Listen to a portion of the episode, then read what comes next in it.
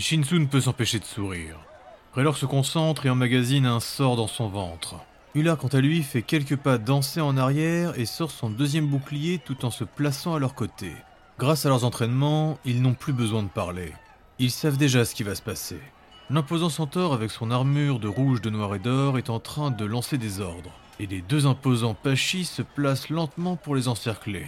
Au-dessus, les harpies sont positionnées. C'est Shinsu qui va commencer le... Ular perd complètement sa concentration. Il allait chanter, Shinsu allait engager et Raylork allait tout faire péter, mais les 3000 gardiens peuvent voir passer dans la rue perpendiculaire à la leur un cortège incroyable. Dans la rue derrière les gardes des sables, de l'or et des bannières sont portés en quantité. Il y a une multitude de races et de styles en train de festoyer. Des musiciens, des artistes, tous sont extrêmement colorés. Shinsu remarque même des humanoïdes avec une tête de chacal portés sur des palanquins. Devant leur attitude brutalement modifiée, les gardes des sables se détendent et se replacent pour bloquer le passage. Muller est malgré lui sur la pointe des pieds. Il vient de comprendre maintenant pourquoi il les empêchait de passer. Raylor aussi est intrigué. Shinsu, lui, soupire dépité. Il aurait bien aimé les affronter. Va falloir qu'on apprenne quelques rudiments de langue. Je pensais vraiment qu'ils voulaient se tabasser. Oui, moi de même. J'avais l'impression que nous étions face à du racisme pur et dur. Oh mais oh, qu'est-ce que c'est? Il reporte son attention sur le défilé et s'est assise sur un trône qu'ils peuvent l'avoir passé. Elle transpire de magie, un visage émacié et félin, son pelage est gris et elle est habillée en satin, en bleu, en or et en argent. Sa prestance écrase le reste des passants. Elle a une dizaine de porteurs en train de soulever son trône, des humains de Stygie au corps bronzé et meurtri. C'est une reine? Une idole? Une esclavagiste? Shinsu crache. Les gardes des sables ne réagissent pas, la moitié regarde le défilé maintenant. Luller est absorbé par les chanteurs et les danseurs qu'il voit passer, et il le sera d'autant plus quand il verra un homme singe avec deux boucliers. Ergador des Lames Brûlantes est un des plus conservateurs. C'est aussi un grand patriote. Alors pour lui, voir arriver une grande quantité de Midgardiens, c'est un moment à célébrer. Il est passé à la flamme, le navire sous les ordres d'un de ses amis les plus fidèles, pour récupérer quelques informations. Fergok, esprit libre, est un nain au crâne rasé et à la moustache blonde prononcée. Il a une pilosité très étudiée, contraire aux critères contemporains, et il en est fier. Son équipage est composé de 5 personnes. Ils ont perdu l'un des leurs pendant qu'ils étaient sur les côtes d'Aerus. Depuis plus de 20 ans, Fergok est pour ainsi dire au service d'Ergador. Il reste néanmoins le capitaine du navire, et notre nain avec ses deux gants cracheurs de feu et de magma veille à toujours faire attention quand il est sur le pont. Même si le bateau de son ami est inifugé, Fergok est très à cheval sur la sécurité. En passant, Führer Nirnek, le Valkyne en charge des voiles et de la vigie, lui indique où se trouvaient certains des bateaux midgardiens provenant de l'immense Léviathan. Ergador a distribué à chacun des encas qu'il avait cuisinés lui-même, puis il est parti en direction de ce qu'on lui a indiqué. Alexander est en liesse depuis quelques semaines, et plus nous approcherons de l'événement, plus il y a de gens. La ville prend en ampleur chaque jour, et tous se battent pour avoir un lieu où résider, ou encore un endroit où ancrer. Le nain est très observateur, et bien qu'il ne parle aucune des langues, il a compris qu'il y a une véritable différence entre ceux qui sont du continent stygien et ceux qui ne le sont pas. Le quartier où il se trouve est l'un des plus grands, et il est majoritairement composé d'extérieur au continent. Ergador ralentit. Ses deux griffes se contractent, une légère fumée noire se dégage d'elle. En face, à quelques mètres, un trio d'Hiberniens va le croiser. L'un d'eux l'a reconnu. C'est un lurikine. Cette toute petite race fluette et sournoise. Ergador n'est pas charismatique, et encore moins éloquent. Mais il est facile à reconnaître avec sa carrure et ses deux gants. Et nombreux sont les Hiberniens à avoir sa description. Ce qu'il a fait et ce qu'il incarne est connu à travers toute leur nation. Il est le chasseur de leurs reliques. Il était l'un des membres du groupe qui a volé l'un des biens les plus précieux. Ils parlent entre eux. Ils ralentissent le pas. Il n'y a pas de garde des sables ici. Mais en cas de conflit, ils ne feront rien. Ergador s'immobilise. Il tourne le dos à l'eau. Il se place en bordure du quai. Il ne compte pas sauter, car comme vous vous en doutez, il a beaucoup de mal à nager, mais au moins il se place pour qu'il n'arrive pas derrière lui. Le lurikine part dans la ruelle. Les deux autres, une elfe et un humain celte, sont en train d'avancer dans sa direction. Le lurikine avait un arc. Ergador inspire. Il se détend. Il écarte les jambes, frotte le sol avec un pied pour se positionner. Il prend une posture stable. Il positionne la paume de ses gants ouverte en direction de ses futurs assaillants. Violemment, ses deux poings se ferment. Et le métal de ses griffes grandit légèrement. Ergador se prépare à intercepter la flèche. Il attend ensuite la charge des deux adversaires qui vont se placer en tenaille. Il sait qu'il va se concentrer sur le celte qui est moins armuré, et il doit d'ailleurs être un soigneur. Il engagera ensuite l'elfe en armure et il utilisera son corps pour se protéger de l'archer. Il va cependant devoir rentrer dans sa garde car elle se bat à la lance. Et pendant tout le combat, le Lurikin va le canarder avec des flèches empoisonnées. Ergador a l'habitude, il pourra y résister. Besoin d'aide, l'ami? Ergador et les Hiberniens se tournent vers le cri. C'est un groupe d'une vingtaine de gardiens qui avancent vers lui. Ils ont tous une cape bleue, ce sont des hommes de saphir. Sous sa barbe, Ergador esquisse un léger sourire.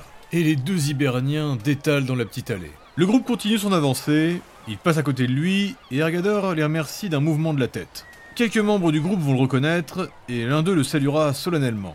Maître sauvage, Il aurait pu leur demander quelques informations, il aurait pu en savoir plus sur ce qu'ils font, mais Ergador est un maître sauvage.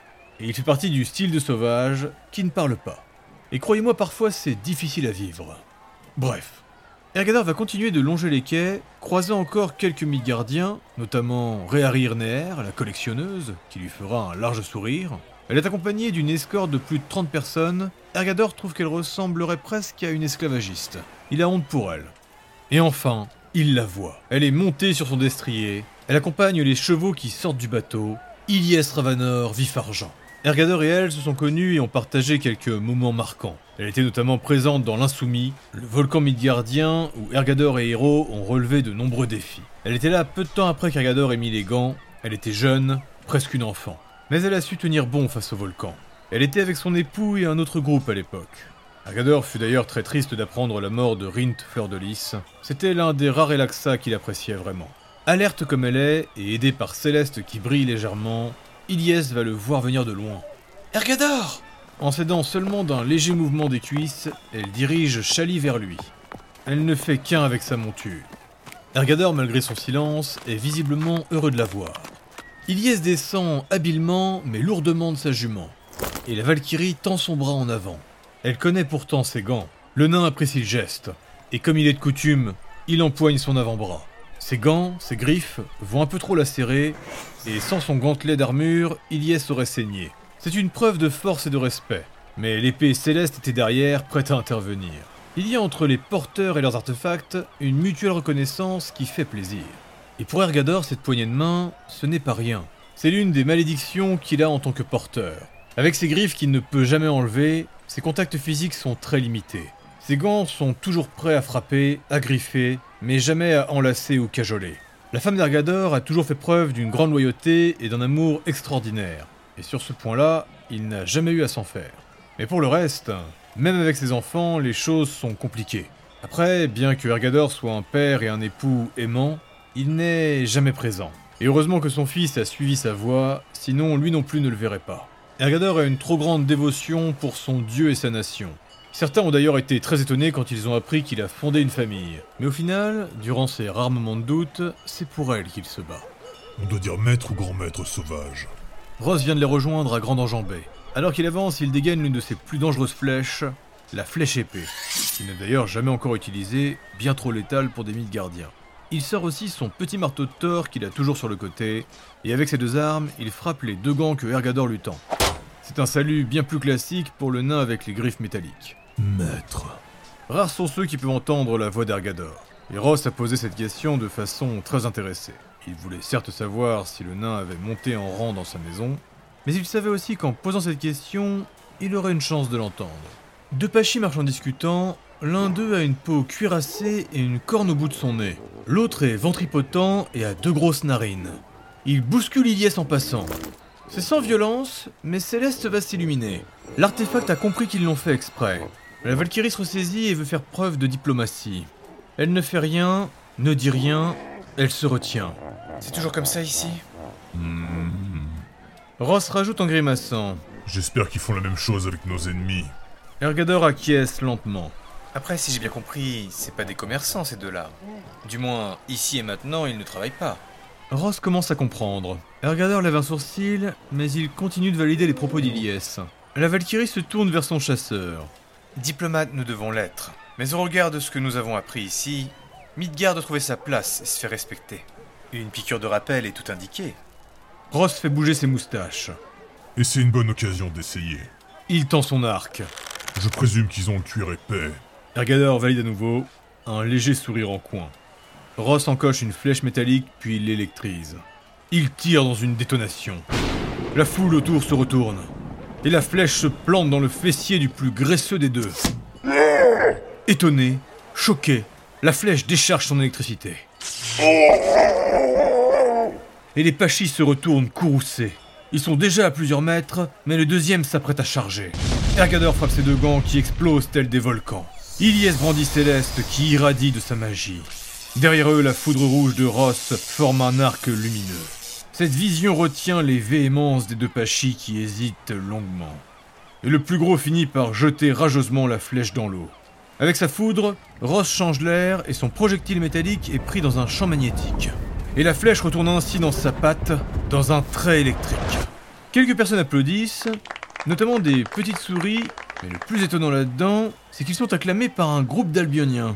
Et nos trois militaires de carrière ne savent pas trop comment réagir à cela.